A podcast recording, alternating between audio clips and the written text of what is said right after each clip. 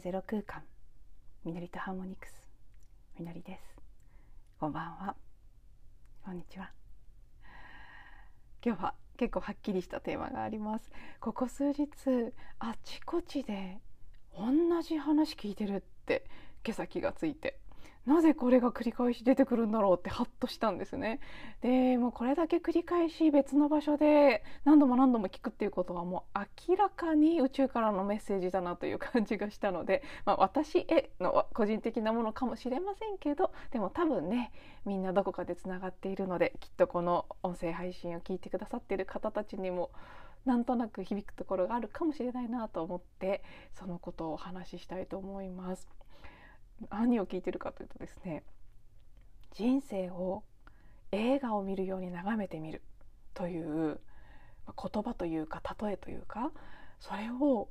本当に繰り返し別の人から別の場所で何度も何度も聞いたり目にしたりしてるんです。で、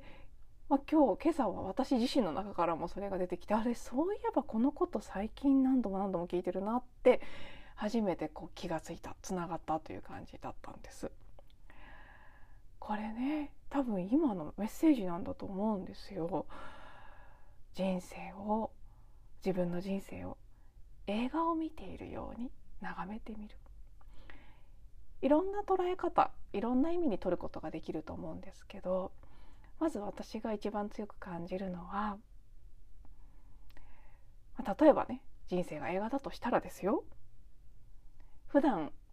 私たちは特に私はかもしれません。早く結果を知りたい。早く次の展開を見たい。早く何か自分がやることになっている。まあ何でしょうね。こう使命と呼んでもいいですし決まっている何かがあるのであれば。何かあるっていう感じがしてるからそれをずっと思ってるんだと思うんですけど早く知りたい。早く見たい。早く開花してほしい。ずっとずっと思ってるんです。でも一向に起きないんですね。だけどもし人生が映画のようなものだとしたらです。ちょうど昨日見た動画の人が例え話で言ってたんですけど開始早々ね1分や2分でいきなり主人公があのなんか才能に目覚めるなり何かで大成功するなり目標を達成するなりしてもしくはなんか敵と戦うようなものであればいきなり敵を圧倒的に倒してしまうとかね。そんな作品誰が見ますか?」って。でそれで開始2分ぐらいからもう全て答えが分かっていて結末が見えている。そのまま2時間ぐらい話が続いていくいいことばっかり起きるとか、まあ、そんな作品多分売れないですよね。誰もわざわざ見に行きません。これは人間の人生についても同じことが言えるんじゃないかと。映画を見ている観客は魂的な自分の方です。意識と呼ばれる存在ですね。その存在は地上の私たちが体験していることをずっと映画を見ているように見ている。で私たちも体験ということを通してその映画に、まあ、見ているようにでありながら参加している演じているようでありながらでも実は見ている存在とも同一であるという面白い状態ですね。で登場人物なのであれ見ている側なのであれ健在意識の私は早く結果が知りたいとか早くいいシーンになってほしいというふうに常に願うわけですけど本当はそうじゃないってことですよね。表面意識の方はいつもいつもなんか良くないことが起きると早く良くなってほしいとか何か例えば自分がこれからどんなことをしていくことになってるのかあやふやだったりすると早く知りたい早く知りたい早く明らかになってほしい早く結果が出てほしいと。で何かに向けて努力をしてる人も早く目標を達成したい。というふうに思うんですけど。ね。映画だと例えるならばです。いきなりうまくいっちゃったりいきなり結果が分かっちゃったりいきなり答えが全て明らかになっちゃったら全然面白くないってことです。この例えをずっと聞いてるような気がするんです。なので本当は早くゴールに達したいとか早くいいことが起きてほしいと願いますが私たちは。だけど実は達成することとかいいことが起きることじゃなくてそこに向かっていくプロセスの全てを楽しんでいるしそのプロセスこそに意味があるっていうことですよね。映画で考えてもいいしなんか漫画とかアニメとか何でもいいと思うんですけど本の小説でも。結果クライマックスに、まあ、何か大きな出来事が大体はありますね。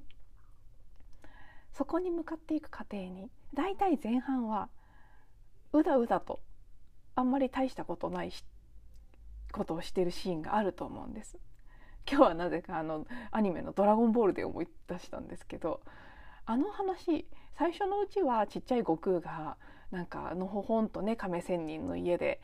たわいもない会話をしていたり遊んでたりっていうシーンがあるじゃないですか、まあ、見たことある方が多分多いんじゃないかなと思うんです。見たことない方がいるかもしれないですけど。まあまあそういうね他のアニメとかでイメージしていただいてもいいですけど。いきなりドラマチックにならないで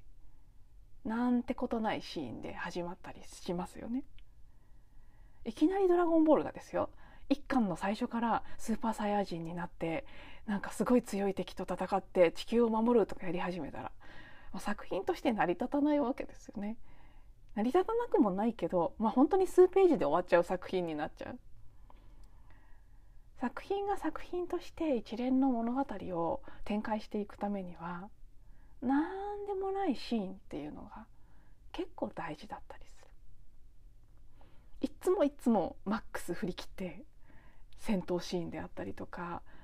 すごいこうね恋愛ものだったとしたらドラマチックなね告白のシーンとかばっかりだったら物語にはならないだから実は何にも起きてないように見える場面とかもしくはちょっとうまくいかない場面このね敵と戦う系の物語だったら分かりやすいですよね。最初から圧勝する作品なんてないですよね基本。結構敵が強くて苦戦したり苦しい場面っていうのが必ずある。でも、まあ、正義のヒーローみたいなものだったら最終的に必ず勝利するわけですけどうまくいかないシーンって絶対物語にはつきもの。これもやっぱりその見る側としてプロセスを楽しんでるわけですよね。どっかでハッピーエンドになるっていうのは分かっていながら手に汗握って「えー、どうなっちゃうの?」とか思うそれがあるから作品は面白くなっていく。これはきっと人生も一緒なんだろうなって創造主が作り出したその人の過去も現在も未来も含めたストーリーが想像の始まりの瞬間全て生み出されたこれは昨日もお話ししましたけど。その中にはいろんな要素が詰まってる。うだつの上がらないシーン。何も起きてないように見えるシーン。苦労してるシーン。成功しているシーン。いろんなものがあって全てが織りなされて初めて美しい完成したストーリーになっていっている。で私たちは今毎春その断片を見ている。全ての瞬間が尊くて印象に残らないシーンすらも全体を構成する大事な要素になっていて必要ないものはないしその一個一個を味わっていくからこそ面白いっていう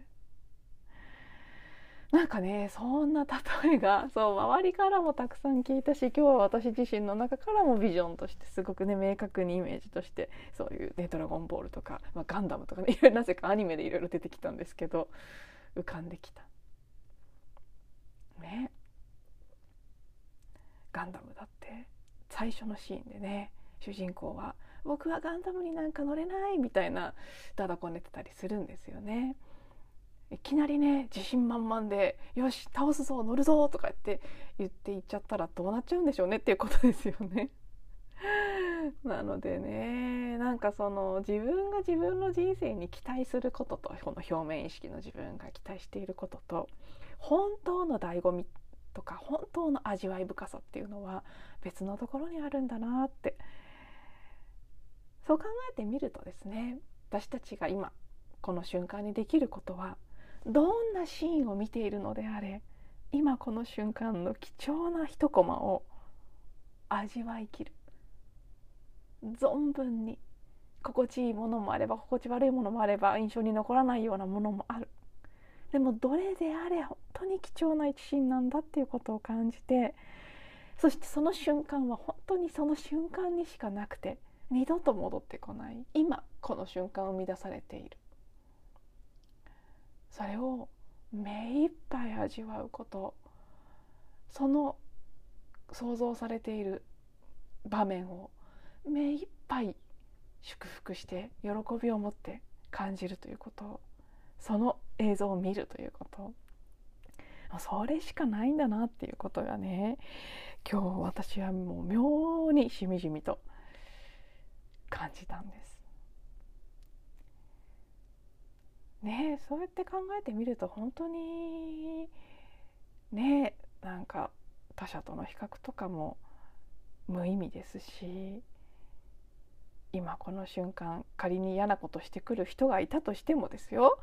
作品だと思えばすごいありがたい貴重な存在じゃないですか悪役って。その人たちがいなかったら物語面白くならないっていう。そういう味わい深さの一つを体験させてくれてる。それを見る。その場面を作ることを助けてくれてる。本当ありがたい存在なんだなっていうふうにも思えてきますし。本当過去も現在も未来も全ての一つ一つの場面が尊く愛おしく思えてくるなっていうふうに感じました。あともう一つそのね映像を眺めるその映画を眺めるように自分の人生を見てみるっていうことを、まあ、別の捉え方をもう一つしてみるとしたら社会で起きてることとか特に今本当に混沌としてきていてますます多分年末に向けて加速すると思います。いろんな予測不能なことが起きてきたりえー、って思うようなことがあちこちであるとは思うんですけど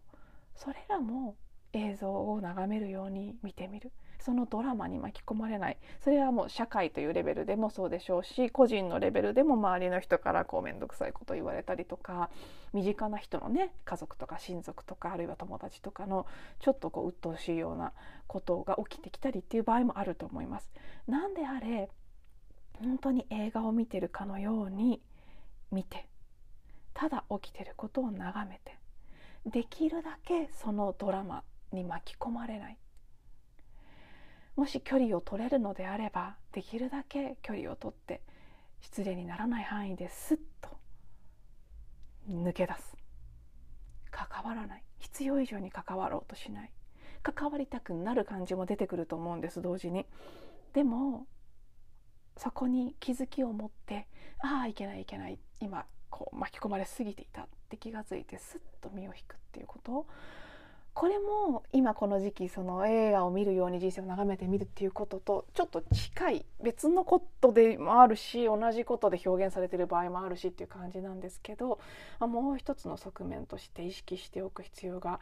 ある部分じゃないかなというふうにも感じています。ということで今日はねなぜかここ数日私のもとにバンバン入ってきている映画を眺めるように映画を見るように人生を眺めてみるということについてお話しさせていただきました。最後まで聞いていただいてありがとうございます。また次のエピソードでお会いしましょう。